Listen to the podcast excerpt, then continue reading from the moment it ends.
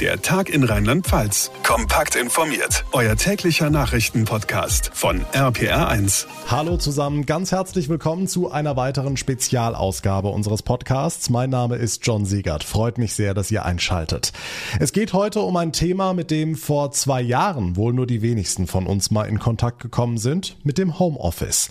Durch Corona ist die Arbeit von zu Hause notwendig geworden. Dadurch konnten wir etliche Kontakte im Betrieb reduzieren und plötzlich merkten wir, hey, es geht ja tatsächlich vieles auch von zu Hause. Meetings per Videokonferenz, Küchentisch statt Großraumbüro.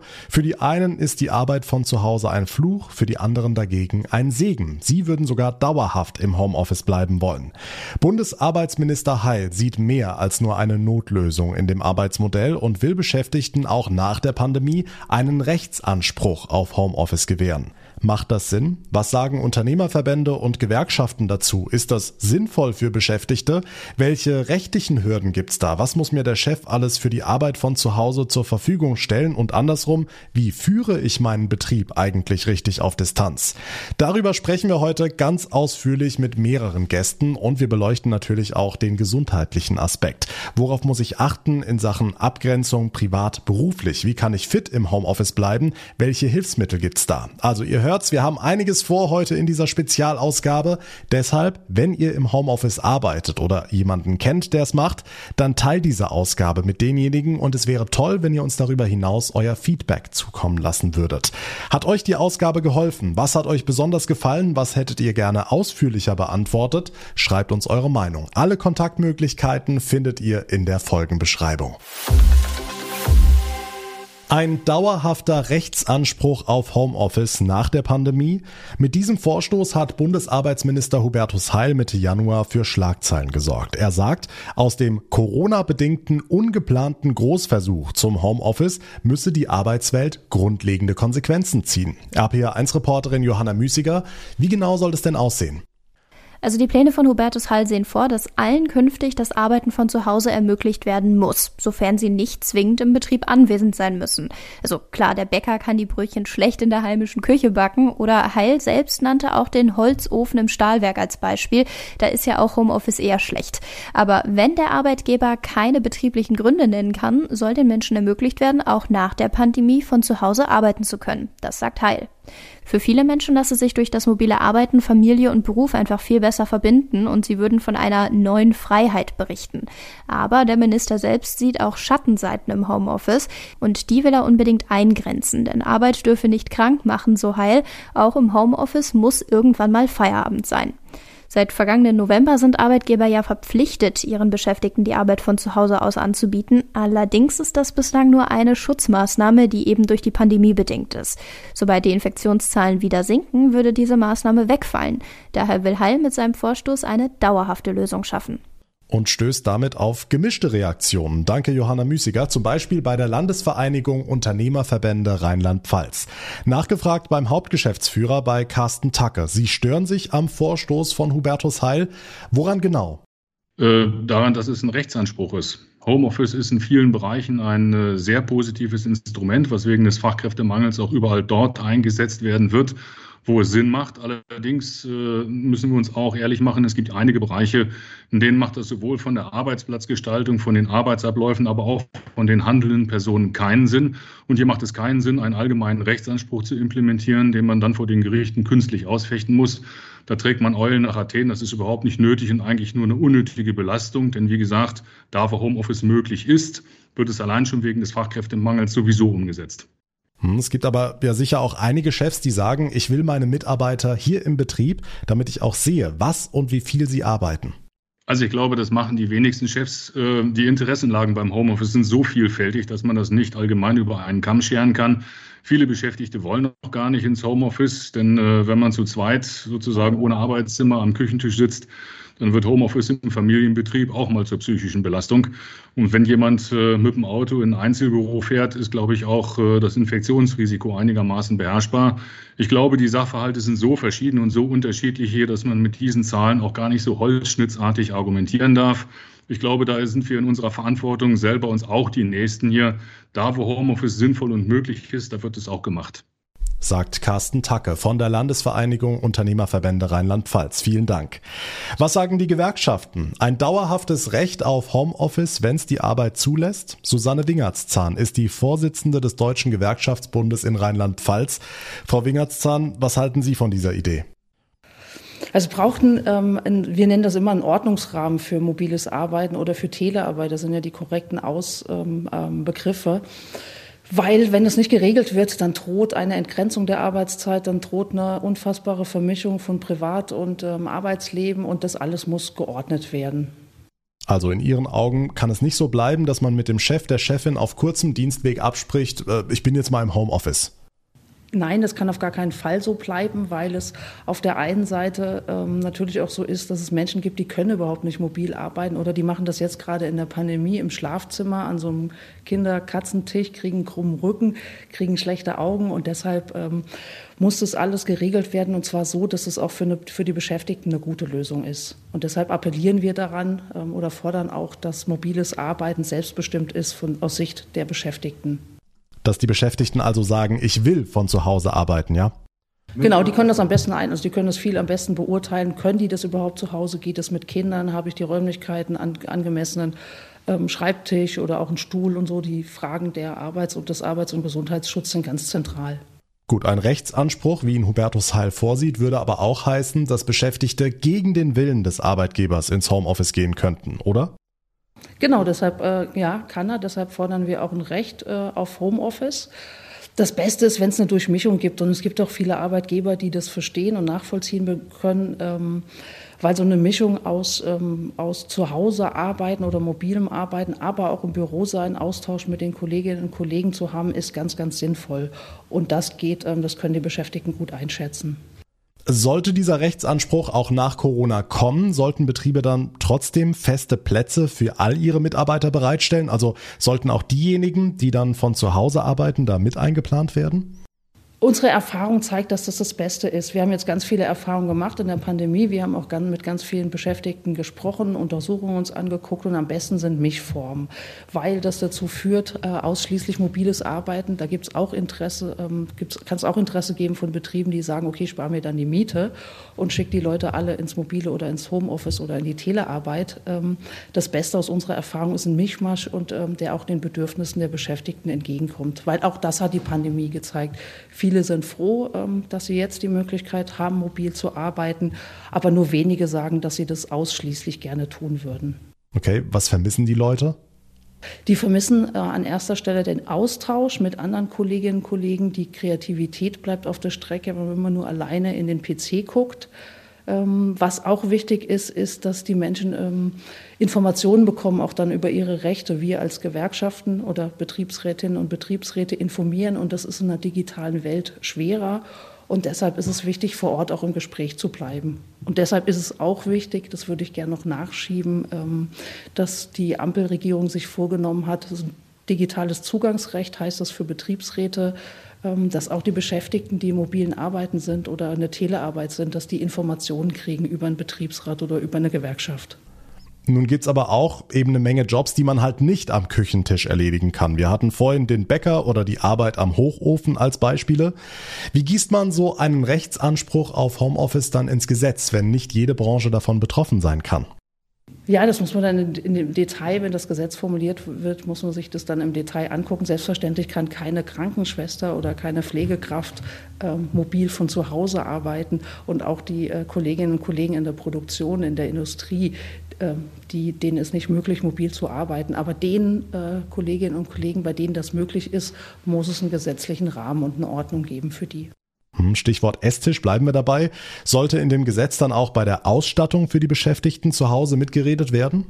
Ja, bei Telearbeit ist das ja geregelt. Telearbeit heißt ja, es gibt kein Büro mehr im, in, ähm, in, der Verwaltung, sondern alles wird von zu Hause geregelt und da wird es, ähm, da, da gibt es einen Ordnungsrahmen. Bei mobilem Arbeiten, deshalb ist es so wichtig, dass die Beschäftigten das mitentscheiden, weil die Beschäftigten wissen, geht, geht es vor Ort und selbstverständlich müssen die Betriebe und Unternehmen die Arbeitsmittel zur Verfügung stellen. Also die haben da ja ein eigenes Interesse, dass die Menschen mit einem anständigen Laptop arbeiten, ein Smartphone in der Hand haben, telefonieren können und erreichbar sind. Abschließend noch die Frage nach der Nutzung dieses Homeoffice-Anspruchs. Es geisterten mal Zahlen durch die Medien, wonach nur 30 Prozent der Beschäftigten wirklich von zu Hause arbeiten. Würde das durch einen solchen dauerhaften Rechtsanspruch denn mehr werden? Dass die Quote jetzt noch so gering ist, ähm, da muss genau drauf geguckt werden. Die könnte schon höher sein in der Pandemie. Ich glaube, viele ähm, Chefs und Chefinnen tun sich noch schwer, ihre Beschäftigten ins mobile Arbeiten zu schicken. Wenn es gleich die Studien ja auch zeigen, die Leute sind extrem produktiv, wenn die zu Hause arbeiten. Die arbeiten viel länger, die da vermischt sich die Zeit zwischen Privatleben, die schreiben abends noch E-Mails.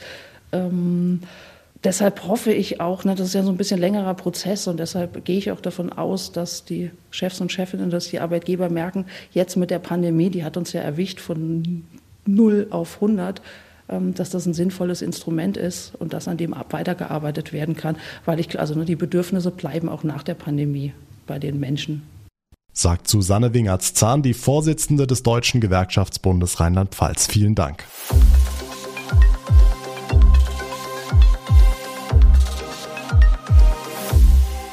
Es müssten also viele Fragen geklärt werden, bevor so ein dauerhafter Rechtsanspruch auf Homeoffice kommen könnte. Aber wie ist denn überhaupt die rechtliche Seite? Geht das so einfach? Fragen wir nach beim Arbeitsrechtler Michael Felser aus Brühl bei Köln. Schönen guten Tag. Schönen guten Tag, Herr Segert. Herr Felser, wie sieht's aus? Würden sich die Pläne von Arbeitsminister Heil tatsächlich umsetzen lassen? Ja, das ist wie beim Teilzeitanspruch. Ja, im Teilzeitbefristungsgesetz gibt es ja einen Anspruch auf Teilzeit. Also man kann seine Arbeitszeit verringern. Der Arbeitgeber kann sagen, da sprechen betriebliche Gründe dagegen, dann kann er es verweigern. Und dann gibt es also ein äh, Verfahren, da sind auch Fristen zu beachten. Und so ähnlich wird das auch mit dem Homeoffice laufen. Das heißt, der Gesetzgeber wird nicht sagen, alle können in Homeoffice. Ne, das wäre ja auch, äh, ich sag mal so, wer am Band arbeitet oder ein Busfahrer kann nicht im Homeoffice fahren. Das ist ja klar.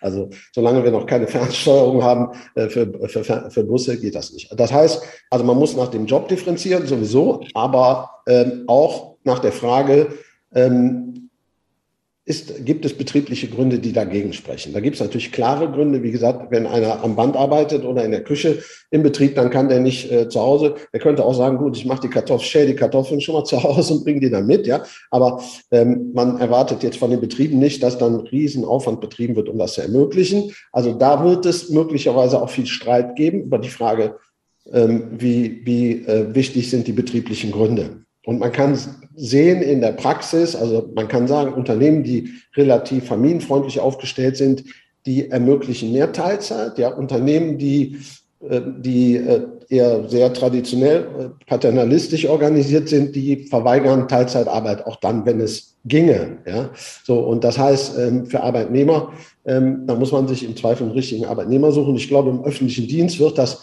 wieder umgesetzt. Ja, im öffentlichen Dienst funktioniert das meistens mit, dem, mit Teilzeit. Und, ähm, und das wird auch mit dem Homeoffice funktionieren, wie das dann in der Praxis äh, funktioniert. Aber auf jeden Fall ist es besser. Es gibt einen Rechtsanspruch als keinen. Das muss man ja auch sagen, weil äh, dadurch die Diskussionen bei der Ablehnung auch schwieriger werden. Okay, angenommen, dieser Anspruch kommt oder ich bin auch jetzt schon im Homeoffice. Worauf habe ich denn allgemein einen Anspruch? Also muss der Arbeitgeber beispielsweise mir ein ähnliches Umfeld schaffen wie im Betrieb, die gleiche ergonomische Maus, den gleichen Bürostuhl oder ist das mein persönliches Problem? Ja, also das muss man immer vom Einzelfall abhängig machen. Grundsätzlich kann man aber sagen, kein Arbeitnehmer muss seine privaten Gegenstände dem Arbeitgeber zur betrieblichen Nutzung zur Verfügung stellen. Ja, das heißt, alles, was man braucht, um im Homeoffice zu arbeiten, muss der Arbeitgeber stellen. Ja, das heißt auch Telefonleitung, Internet. Ne, also der muss jetzt keine zusätzliche Leitung legen, sondern da muss man sich halt über die Kosten tragen, äh, tragen regeln, äh, je nach Anteilen. Und es hängt natürlich auch davon ab, ob ich jetzt einen Tag im Monat im Homeoffice bin oder ähm, wie bei der Pandemie jetzt, äh, teilweise äh, sind die Leute ja nur noch im Homeoffice gewesen. So. Ähm, also davon hängt es ab, wie, wie, wie hoch die Anforderungen sind. Im Homeoffice gibt es kurioserweise, muss man sagen, viele Arbeitsrechtler wundern sich auch darüber, Arbeitsschützer auch. Ähm, in Ansehung der Notlage, in der wir uns befunden haben, hat der Gesetzgeber sich ein bisschen darum gemogelt, weil normalerweise ist das Homeoffice natürlich, wenn man da regelmäßig arbeitet, ist ein Arbeitsplatz wie jeder andere im Betrieb auch. Und der müsste eigentlich auch denselben Anforderungen genügen, weil zu Hause arbeitet man nicht gesünder als im Büro. Ja, das dient ja dem Gesundheitsschutz. Das ist ja kein, äh, kein das ist, ist, ja nicht so, dass man die Arbeitgeber ärgern will, sondern man will verhindern, dass Arbeitnehmer, das ist der zweite Grundsatz, also neben dem, dass man keine privaten Dinge oder private Betriebsmittel zur Verfügung stellen muss, muss man auch seine Gesundheit nicht riskieren für den, äh, für den Arbeitsvertrag. Das heißt, vom Grundsatz her, je intensiver zu Hause gearbeitet wird, also wenn ich fünf Tage zu Hause arbeiten muss, dann muss, muss der Arbeitsplatz denselben Anforderungen genügen können wie im Büro. Ja, das muss man, muss man sagen. Es wird immer von mobilem Arbeiten gesprochen, da sind die Anforderungen geringer. Ja, also wenn, wenn man natürlich in der Bundesbahn sitzt, ja, das ist ja eigentliches mobiles Arbeiten oder im, im äh, Starbucks wie bei Startups, ja, die dann, während sie Chai Latte trinken, auf ihrem äh, Apple äh, irgendwas eintippen äh, oder Videokonferenzen veranstalten. Das ist ein Telearbeitsplatz. Da kann man natürlich keinen Bürostuhl mitschleppen und äh, am Laptop kann man natürlich, das ist kein Bildschirmarbeitsplatz im eigentlichen Sinne. So, wenn ich aber regelmäßig zu Hause arbeite und der Arbeitgeber erwartet ja auch, dass ich zu Hause arbeite und nicht mobil ähm, herumfahre und der telefoniert einen zu Hause an und dann ist man nicht, dann gelten aus meiner Sicht auch dieselben Anforderungen wie an jeden Arbeitsplatz im Betrieb und dann muss der Arbeitgeber auch Bürostuhl zur Verfügung stellen, einen vernünftigen ähm, Schreibtisch, Bildschirm, PC, Laptop, was auch immer, weil es dann ein fester Arbeitsplatz ist. Hm, um aber genau das zu umgehen, nennen viele Betriebe die Maßnahme immer mobiles Arbeiten, auch wenn die Beschäftigten dauerhaft von zu Hause arbeiten. Genau, genau. Das ist so. Das heißt dann, äh, ja, äh, also du musst ja nicht in deinem Arbeitszimmer arbeiten, du kannst ja auch in der Küche arbeiten. Dadurch wird das natürlich noch besser. Also man, man muss wirklich differenzieren. Wenn ich, wenn das ausnahmsweise ist, dass man zu Hause arbeitet, dann würde ich auch sagen, gut, dann kann man das noch mit großem Großzügigkeit unter mobiles Arbeiten ähm, ähm, ansetzen, dann ist es ja auch nicht so gesundheitsschädlicher. Zu Hause arbeitet man ja auch schon mal privat am PC, aber wenn man fünf Tage die Woche, also 40 Stunden oder 38 Stunden, was auch immer, äh, zu Hause ähm, Arbeit für den Betrieb erledigt, dann ist das kein mobiles Arbeiten mehr. Was sind denn die größten rechtlichen Probleme beim Thema Homeoffice? Also was erleben Sie? In welchen Punkten kriegen sich Arbeitnehmer und Arbeitgeber am häufigsten in die Haare? Ja, also ein Problem ist natürlich auch, dass Arbeitgeber sagen, du musst ins Homeoffice. Ja, das heißt, äh, nicht jeder hat ja eine Wohnung oder ein Haus, äh, in dem er ein Homeoffice einrichten kann. Ja, also zwischen vier Kindern äh, in der Küche oder am Bügelbrett, das funktioniert, da funktioniert kein Homeoffice. Ja, dann beklagen sich Arbeitgeber natürlich, dass die Arbeitsleistung sinkt, weil im Homeoffice natürlich die Gefahr von Ablenkung noch größer ist als im Betrieb. Betrieb sind die Kollegen auch immer ein Grund für eine Ablenkung vielleicht, aber zu Hause äh, kann das je nach Einzelfall, aber es ist eben Unterschied. Wenn ich jetzt Single bin, ähm, ähm, dann ist das, oder ein äh, Ehepaar, was sich das gut einteilt, bin ich jetzt alleinerziehend, ne, habe ich viele Kinder, habe ich Katzen, Hunde, frag mich was, dann ist Homeoffice natürlich immer eine, eine Herausforderung und die, äh, also die Größe der Wohnung die Ruhe, die man da hat, äh, hat man ein eigenes Arbeitszimmer, wie ist der Anschluss äh, ähm, IT-technisch, das sind, das sind Probleme. Arbeitgeber haben sicherlich auch Angst, dass sie die Arbeitsleistung nicht mehr kontrollieren können. Ja, Arbeitnehmer haben Angst, dass sie zu viel arbeiten müssen, also dass es keine Pausen mehr gibt, keine, kein Ende der Arbeitszeit, eine Entgrenzung der Arbeitszeit. Das sind jetzt so die Themen. Ja, was auch diskutiert ist, wie ist das mit dem Unfallschutz? Ja, wenn man im Betrieb arbeitet, ist es zum Beispiel so, ist man am Weg zur Mittagspause in die, in die Kantine, ist man nicht versichert gegen einen Unfall, äh, stürze ich zu Hause äh, auf dem Weg in den Keller, äh, weil ich da Papier holen wollte, ist es versichert. Also im Haus ist es großzügiger, auch wenn man Kinder abholen muss zwischendurch, dann ist man versichert. Da, da hat der Gesetzgeber oder die, äh, schon reagiert. Also in der Regel funktioniert es aber ganz gut. Es ist jetzt nicht so, das werde ich auch oft gefragt, dass jetzt viele Arbeitnehmer die Anwaltskanzleien stürmen, weil es da Probleme gibt. Also man hat schon den Eindruck, jetzt in der Not auf jeden Fall, ja, dass das einigermaßen funktioniert. Aber ich habe Fälle, wo der Arbeitgeber verlangt hat, dass Mitarbeiter Homeoffice machen müssen. Das müssen sie natürlich nicht. Ähm, und ähnliche Konflikte treten schon, schon mal auf. Aber ich würde das eher sagen, es vereinzelt. Gut, jetzt konnten viele Betriebe, viele Branchen Homeoffice ja mal ausprobieren. Was würden Sie Beschäftigten raten, wie sie in der Sache weiterverfahren? Mal angenommen, ich will nicht mehr im Homeoffice bleiben oder andersrum, ich habe den Wunsch, dauerhaft im Homeoffice zu bleiben. Das Gespräch mit dem Chef suchen ist natürlich klar. Aber welche Argumente könnte ich denn bringen, die dann dafür bzw. dagegen sprechen? Ja, also reden, reden, reden ist immer das Allerwichtigste. Argumente sind natürlich äh, immer, ähm, unabhängig davon, dass man jetzt sagen kann, ich muss dir meine Wohnung nicht zur Verfügung stellen. Das klingt immer relativ schroff und abweisend. Ähm, deswegen würde ich auf die Situation hin, hinweisen. Also ich glaube, das muss man ja auch verstehen. Die meisten Arbeitnehmer, äh, die zu Hause arbeiten können, die würden das auch tun, ja, weil äh, das macht ja auch Sinn. Man sollte dann auch nach, also argumentieren, wo es hakt beim Ding. Vielleicht gibt es auch Lösungen. Ja, das heißt, vielleicht geht es dann doch weil der Arbeitgeber sagt, ja, ist ja kein Problem, wenn dein Internet schlecht ist, kriegst du besseres Internet, da sorgen wir für. Oder ähm, man sucht Zwischenlösungen, Kompromisse, dass man sagt, okay, keine fünf Tage, sondern zwei Tage oder drei Tage oder jede zweite Woche, eine Woche Homeoffice. Das hängt ja immer davon ab, arbeitet der Mann Schicht, arbeitet die Frau Schicht. Ne? Also wenn man zu Hause jemand anders hat, muss, muss man das ja auch irgendwie alles geregelt kriegen. Und dazu muss man die Informationen abgleichen, Arbeitgeber und Arbeitnehmer, und dann findet man in vernünftigen ähm, Unternehmen auch Lösungen. Man muss natürlich auch sagen, Arbeitgeber sagen jetzt neuerdings immer mehr, ich finde keine mehr, nicht mal mehr schlecht. Das heißt, der Arbeitsmarkt spielt Arbeitnehmern jetzt zurzeit auch eigentlich in die Karten. Ja, also jeder, der jetzt ähm, einen Mitarbeiter vergrault, wird vielleicht in drei Jahren sich ins Bein beißen, äh, weil er merkt, ähm, äh, fehlen, fehlen Mitarbeiter und der Mitarbeiter war dann doch viel besser, als er gedacht hat. Sagt der Arbeitsrechtler Michael Felser. Vielen herzlichen Dank. Ich habe zu danken. Schönen Tag noch.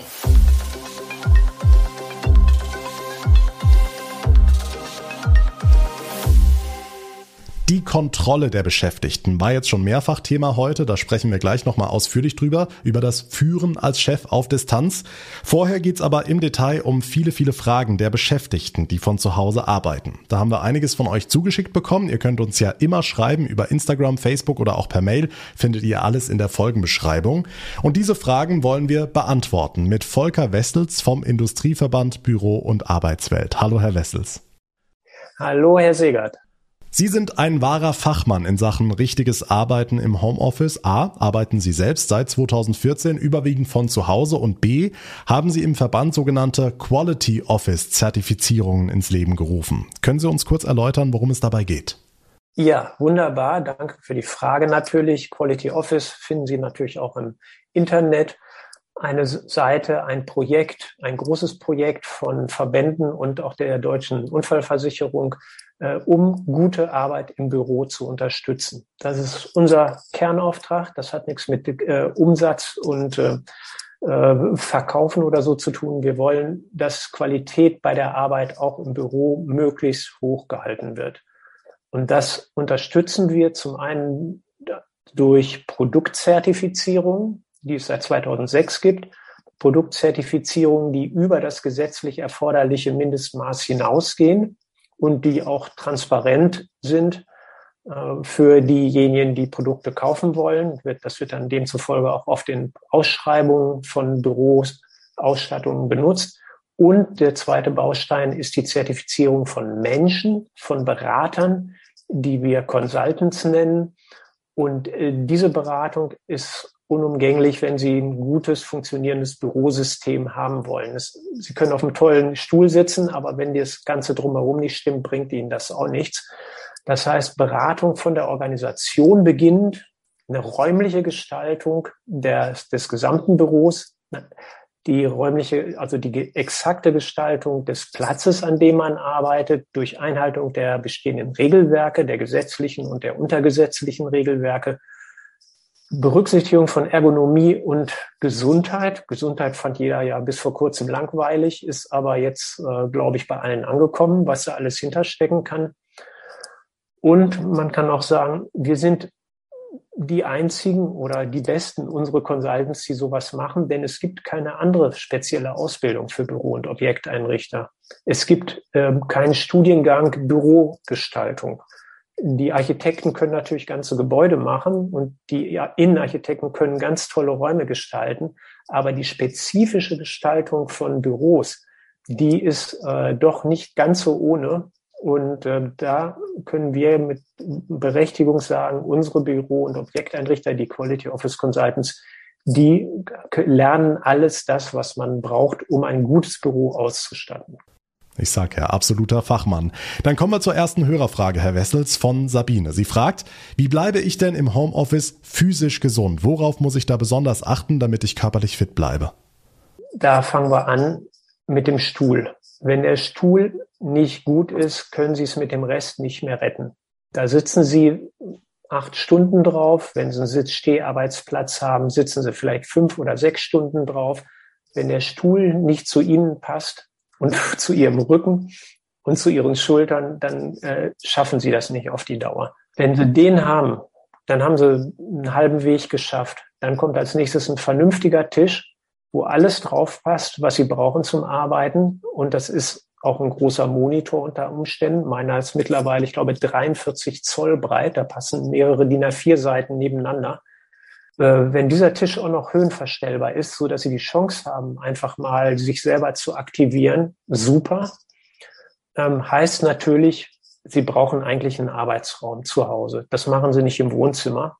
Weder so ein Riesenmonitor noch so ein äh, Tisch im Regelfall. Und wenn Sie das alles haben oder genauso wichtig wie der Stuhl ist der echte körperliche Ausgleich im Homeoffice. In der Firma stehen sie auf, gehen zum Drucker, gehen in die Teeküche, Kollege fragt, ob sie eben vorbeikommen, sie, also sie gehen hoch, Treppe hoch, Treppe runter, entfällt im Prinzip alles zu Hause. Und das heißt, Sie müssen rechtzeitig planen, dass Sie eine Pause machen wollen und das auch tun.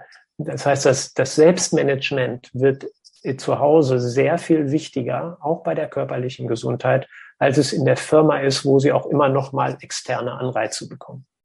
Hm, wie kann ich denn meinen Arbeitsalltag auch schon mit kleinen Änderungen verbessern? Gibt es da irgendwas? Ja, also äh, jetzt einmal bezogen auf die physische Umgebung, aber auch wenn man den Rahmen ein bisschen weiter fasst, äh, würde ich sagen, erstens morgens ordentlich anziehen, ins Büro gehen sie auch nicht in kurzer Hose und T-Shirt, also zumindest in die meisten Büros. Ein professionelles Umfeld schaffen. Räumen Sie sich das aus dem Blick, was Sie nicht brauchen. Es lenkt sowieso nur ab. Machen Sie sich einen Zeitplan für Ihren Tagesablauf und da gehören auch die Pausen zu. Äh, und wenn Sie nicht alleine zu Hause sind, dann machen Sie es mit den anderen Menschen zusammen, denn das ist ja Ihre Kommunikation vor Ort, die Sie dann haben. Schaffen Sie sich Ruhe, wenn Sie Ruhe brauchen beim Arbeiten. Es gibt ja auch Menschen, die brauchen Anregung im kreativen Bereich, aber die meisten werden eher Ruhe brauchen. Nutzen Sie vernünftige Technik, einen großen Monitor, eine extra Tastatur, eine extra Maus, nicht das, was am Laptop ist. Da kann Ihnen der Stuhl auch nicht mehr helfen. Da ist der, äh, der Physiotherapeut schon vorgebucht. Nutzen Sie vernünftige Kamera und Mikrofone, wenn Sie viel Videokonferenzen machen, machen Sie es möglichst ohne ein Headset, weil Sie das nur in Ihrer Bewegung einschränkt oder oftmals die Sprachqualität nicht so gut ist. Machen Sie das Fenster auf, denn auch Frischluft hilft Ihnen dabei, äh, klar denken zu können. Und äh, in einem Büro wird, in größeren Büros haben Sie vielleicht Klimaanlagen, die die Luft umwälzen bei sich zu Hause, müssen selber dafür sorgen, dass äh, CO2 und Sauerstoff sich weiter in einem vernünftigen Verhältnis befinden. Und zuletzt, klar, stabiles Internet, sonst können Sie die meisten Jobs vermutlich von zu Hause heute gar nicht mehr machen. Okay, kommen wir auf die psychische Gesundheit zu sprechen. Ganz großes Thema, das auch Tanja Walter besonders wichtig ist. Sie schreibt, ich sitze beim Arbeiten am Küchentisch, passe nebenbei auch noch auf meine zwei Kinder auf. Das geht ganz schön an die Substanz. Herr Wessels, was würden Sie raten? Sie brauchen viel mehr Selbstverantwortung, viel mehr Selbstmanagement und ähm, man kann ja jetzt zum Thema, äh, also Arbeiten am Küchentisch, sage ich mal vorab, haben, haben wir, glaube ich, eben schon, geht nicht auf die Dauer, äh, funktioniert nicht. Zumindest nicht dann, wenn noch eine, eine andere Person in der Wohnung ist und ab und zu in die Küche rein will. Abgesehen davon ähm, werden Sie vermutlich auch in der Küchenumgebung auf die Dauer nicht sich wirklich wohlfühlen, wenn Sie ein professionelles Umfeld suchen. Auf die eigenen Kinder aufpassen. Ähm, Gegenfrage, durften Sie die Kinder vorher mit ins Büro bringen? Vermutlich nicht. Und dann kann man auch davon ausgehen, dass auch das Aufpassen auf die Kinder im Homeoffice natürlich irgendwie an der Arbeitseffizienz knabbert. Da können ja die Kinder nichts für. Und die Arbeitgeber können nichts für die Corona-Situation, die uns oder vielen Menschen ja die Homeoffice-Lösung aufzwingt. Also heißt das, man muss zusammen eine Lösung finden. Entweder mit dem Arbeitgeber, dass man Zeiten vereinbart, dass man äh, im idealen Fall vielleicht auch mal eine Kinderbetreuung organisieren kann, die den Arbeitgeber äh, vielleicht auch oder die der Arbeitgeber unterstützt man lebt vielleicht nicht alleine mit seinen Kindern zusammen, sondern hat noch einen Partner, Partnerin. Ähm, auch da kann es ja vielleicht Lösungen geben. Aber trotz alledem, das ist ein großes Problem. Und wenn Sie das nicht lösen, dann wird es zu Hause nicht funktionieren, weil Sie nie Ruhe und Konzentration finden werden für das, was Ihre Arbeit ausmacht. Die Ablenkung durch Telefone, ähm, da, das werden natürlich auch ein paar private Telefonate sein, aber vieles wahrscheinlich auch beruflich. Und ich glaube, das ist in vielen Büros heute schon gar nicht mehr getrennt. Ob Ihr privates Handy klingelt oder das berufliche oder Sie haben sowieso alles auf einem. Äh, das ist wahrscheinlich für viele schon überhaupt nicht mehr trennbar. Das heißt, das Problem mit der äh, andauernden Konzentration, ununterbrochenes Arbeiten, die haben sie, dieses Problem haben sie wahrscheinlich egal, wo sie arbeiten. Hm, ein anderes häufiges Phänomen ist ja, dass Beschäftigte auch arbeiten, wenn sie krank sind im Homeoffice.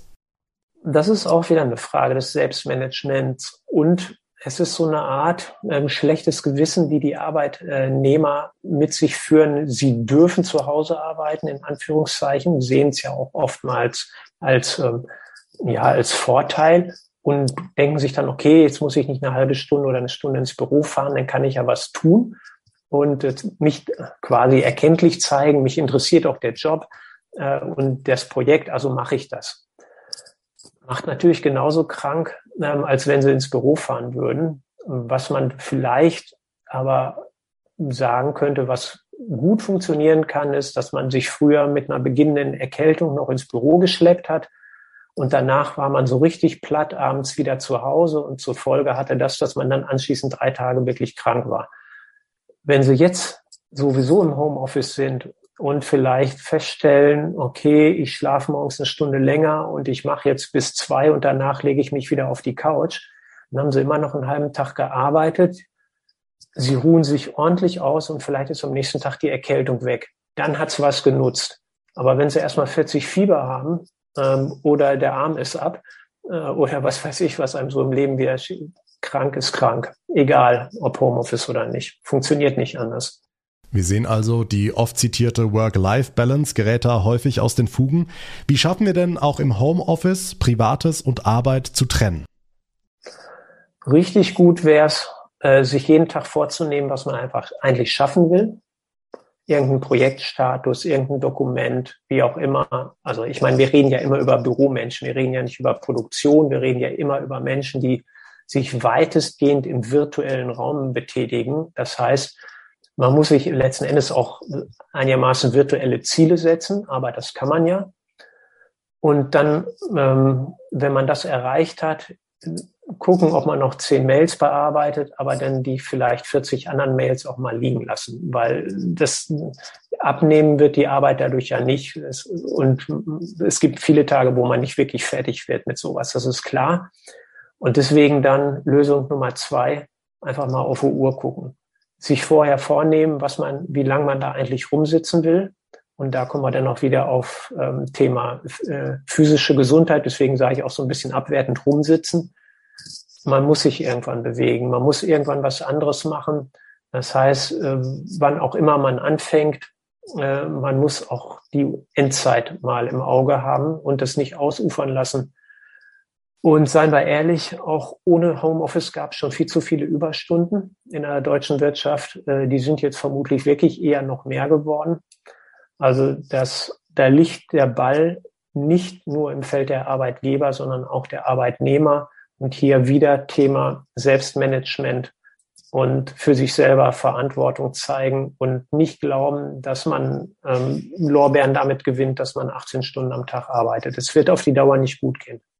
Abschließende Frage, Herr Wessels. Ist Homeoffice Ihrer Meinung nach eine Chance oder doch eher Risiko? Also für beide Seiten, sowohl für Chefs als auch für Beschäftigte? Man muss wirklich sagen, viele Menschen ähm, können, haben einfach nicht die Chance, gut zu Hause zu arbeiten. Es ist so. Wenn in München oder in Köln Downtown wohnt und sowieso schon irgendwas zwischen 13 und 20 Euro Miete bezahlt, oder eben eine 60 Quadratmeter Wohnung so hat oder so, der kann sich nicht einfach ein Zimmer nebendran bauen, um jetzt mal eben ein Homeoffice zu machen. Also da liegen die Probleme, ähm, sagen wir es mal, da liegen aber auch die Herausforderungen für die Arbeitgeber. Und es sind auch natürlich Möglichkeiten für den Arbeitgeber, sich zu profilieren, indem er trotzdem ähm, gutes Arbeiten möglich macht. Sei es in irgendeiner Form durch Unterstützung, sei es durch Auslagerung in, ähm, in Coworking Spaces äh, oder vielleicht kleine Arbeitspunkte, die auf dem Land sind oder was auch immer. Also man hat ja jetzt einen ganz anderen Radius an Lösungsmöglichkeiten als vor zwei, drei Jahren, weil man gesehen hat, doch, das funktioniert ziemlich gut, wenn die Menschen nicht jeden Tag in die Firmenzentrale kommen. Äh, und das ist, glaube ich, ähm, neben der gewonnenen Autonomie der Arbeitnehmer, wenn sie es denn so positiv sehen und als Autonomie verstehen, das ist, glaube ich, der zweite große äh, Entwicklungsschritt der deutschen Wirtschaft in den letzten Jahren, ähm, der auch insgesamt den Menschen sehr zugutekommen kann, finde ich. Spart Zeit, kann unter Umständen Geld sparen, macht vielleicht die Familie glücklicherweise eher draußen wohnt und einfach mehr Platz hat. Ähm, also es gibt sehr viel mehr Möglichkeiten und viele werden sich dadurch gestresst fühlen, dass sie irgendeine dieser Möglichkeiten wahrnehmen müssen. Aber ich glaube, auf lange Sicht wird man es auch sehen, dass es viel Gutes hat. Sagt Volker Wessels vom Industrieverband Büro und Arbeitswelt. Vielen Dank. Ja, besten Dank für dieses Gespräch, Herr Segert. Hat mich sehr gefreut.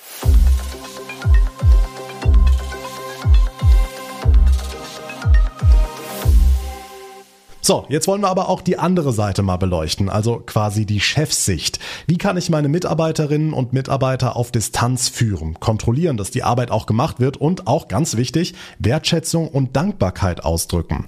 Darüber spreche ich mit der Kommunikationstrainerin Selma Rehse. Hallo. Hallo, Herr Segert. Frau Rehse, erstmal ganz allgemein und unabhängig von der Corona-Pandemie, wie sollten Arbeitgeber am besten mit ihren Angestellten kommunizieren? Was ist der beste Weg? Auf was sollte geachtet werden?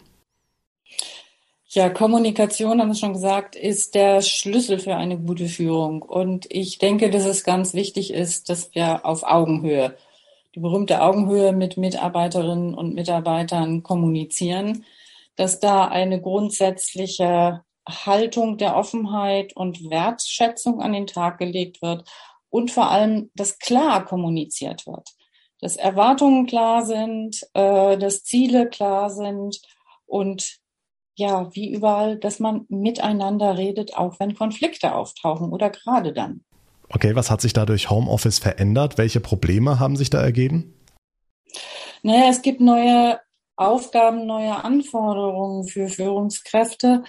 Äh, ganz am Anfang, viele hatten, haben vorher noch nicht remote gearbeitet. Äh, das ist an sich ja nichts Neues, aber einige sind wirklich hineingeschmissen worden ins kalte Wasser und äh, da fehlte die Medienkompetenz.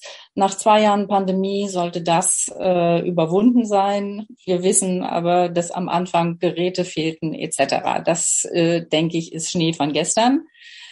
Ähm, was natürlich ein großes Problem ist oder was einfach nicht aus dem Blick verloren werden darf, ist die äh, die Entgrenzung von, von privat und äh, beruflich. Und da haben auch sehr viele Mitarbeitende Schwierigkeiten, sich, sich abzugrenzen, sind Erwartungen nicht so ganz klar. Das heißt also an der Stelle äh, müssen, glaube ich, Regeln her oder muss man sich mehr verständigen. Das ist sicherlich neu. Gut, kommen wir zu den Lösungsansätzen. Welche Aspekte sind beim Führen auf Distanz besonders wichtig? Worauf kommt es an? Also ganz wichtig, äh, auch da wieder die Klarheit in der Kommunikation und die, die Erwartungen. Und ich glaube, man muss ein bisschen wegkommen von einer Prozessorientierung hin zu einer Ergebnisorientierung. Wenn klar ist, was erwartet wird und welche Leistung erbracht werden soll, ähm, dann fällt es auch weg, jeden einzelnen Schritt irgendwie kontrollieren zu müssen.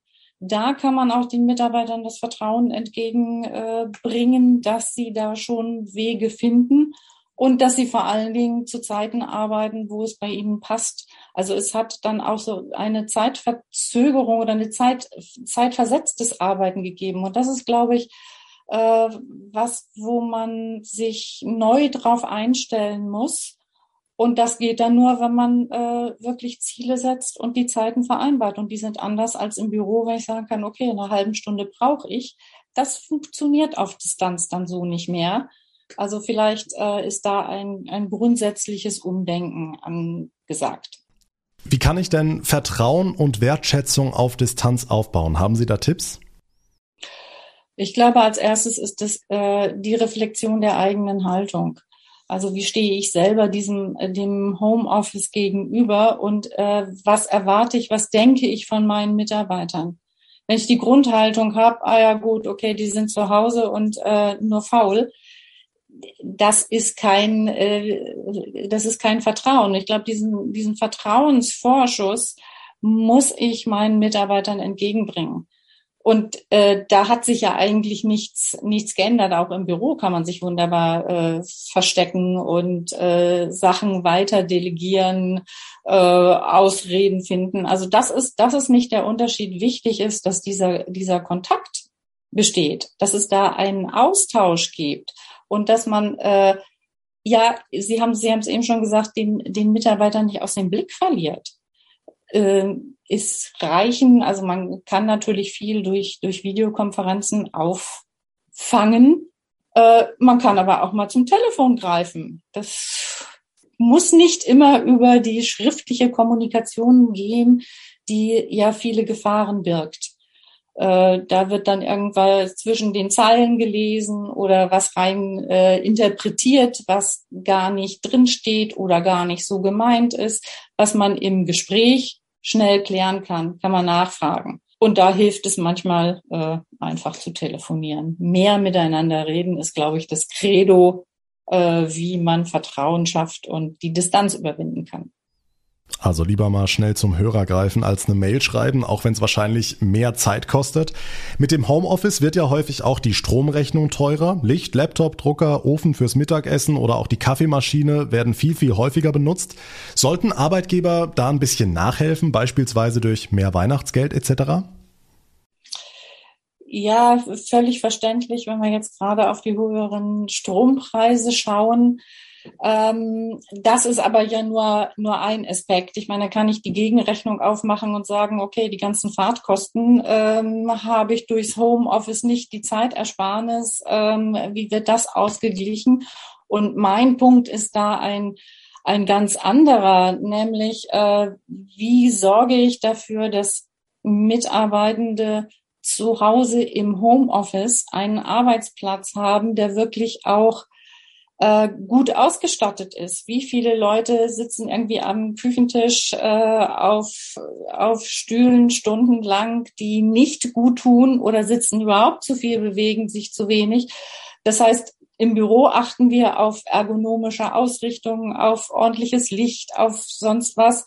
Und im Homeoffice ist das oft nicht gegeben. Und ich glaube, da äh, ist nachzubessern. Und da muss man fragen, in, in was für eine, was für Rahmenbedingungen haben meine Mitarbeitenden und was für Rahmenbedingungen brauchen sie und wo muss ich da gegebenenfalls nachsteuern? Was weiß ich, vernünftige Technikausstattung, ordentlicher Bürostuhl, was auch immer. Also die, die Stromrechnung ist, glaube ich, nur ein, ein Teil. Und da würde ich sagen, das rechnet sich wahrscheinlich auf gegenüber die Fahrtkosten. Okay, Ihr Fazit. Was würden Sie Chefinnen und Chefs hinsichtlich der Kommunikation mit Beschäftigten im Homeoffice mitgeben wollen? Also an, an erster Stelle ist, glaube ich, mehr miteinander reden. Äh, zum Zweiten die eigene Haltung äh, überprüfen. Wie stehe ich selber zum Homeoffice? Was erwarte ich von, äh, von Mitarbeitern? Und dann auch realisieren, in was für einer Situation sind die Mitarbeitenden? Haben sie noch äh, Familie, Homeschooling nebenbei? Äh, also diese, die äh, Bedingungen der, die individuellen Bedingungen der Einzelnen, mh, hm, denen muss man, glaube ich, Rechnung äh, tragen. Und so wie wir wissen, dass Menschen unterschiedlich sind, äh, Arbeitnehmende ein unterschiedliche, unterschiedliche Typen sind, so sind die Homeoffice äh, Arbeiter eben auch unterschiedlich. Und wenn man das einfach weiß, ist, glaube ich, schon sehr viel gewonnen und äh, wir haben, wir schaffen es, mehr Verständnis füreinander zu haben. Sagt die Kommunikationstrainerin Selma Rehse. Vielen Dank. Herzlichen Dank, Herr Segert. Zum Abschluss unseres heutigen Spezials noch ein Blick in die Zukunft. Die schöne neue Arbeitswelt. Können wir bald wirklich alles von zu Hause erledigen? Die Ärztin, die die Geräte aus der Ferne in der Praxis steuert, der Bäcker, der dann doch die Brötchen irgendwie aus der Ferne backt und was ist eigentlich mit dem Lokführer? Können die Züge bald von zu Hause aus gesteuert werden? Unsinn, oder? Ganz und gar nicht. RPA1 Infochef Jens Baumgart. Ja, fahrerlose U-Bahnen gibt es ja durchaus schon länger. In etwa 15 Großstädten Europas sind sie seit Jahren unterwegs. Vorreiter in Deutschland ist übrigens die Stadt Nürnberg. Dort schickt ein System von Computern die automatischen Züge der U2 und U3 auf die Strecke. Niemand sitzt mehr im sogenannten Führerhäuschen. Der Vorteil, dank dieser Computersteuerung können sich mehr Züge ein Gleis teilen, weil das Timing einfach perfekt ist. Jetzt werden viele sagen, schön und gut, aber im Notfall muss doch jemand da sein. Das ist auch so. Äh, der automatische U-Bahn-Verkehr wird über eine Vielzahl von Computersystemen überwacht und gesteuert und die MitarbeiterInnen, die sitzen in der Leitstelle und greifen eigentlich nur noch im Notfall ein. Zum Beispiel, um einen Zug anzuhalten, einzelne Türen zu entsperren oder eben Hilfe zu schicken, sollte es mal größere Probleme geben. Doch dieser Job könnte eben theoretisch auch aus dem Homeoffice erledigt werden. Vielleicht noch nicht jetzt, aber in einigen Jahren. Wir sind gespannt, was die Zukunft bringt. Dankeschön, Jens Baumgart. In nicht mehr ganz so weiter Ferne liegt der mögliche Rechtsanspruch auf Homeoffice, zumindest für die Branchen, in denen das möglich ist. Heute das ganz große Thema unseres Spezials. Schreibt mir eure Meinung zur heutigen Folge. Seid ihr selbst im Homeoffice? Würdet ihr gerne, aber dürft oder könnt auch einfach nicht, weil es bei euch nicht geht? Ich freue mich auf euer Feedback. Alle Kontaktmöglichkeiten findet ihr in der Folgenbeschreibung. Mein Name ist John Segert. Ich bedanke mich ganz herzlich für euer Interesse, für eure Aufmerksamkeit Aufmerksamkeit. Wir hören uns dann in der nächsten Ausgabe wieder. Bis dahin eine gute Zeit und vor allem bleibt gesund. Der Tag in Rheinland-Pfalz, das Infomagazin, täglich auch bei RPR1. Jetzt abonnieren.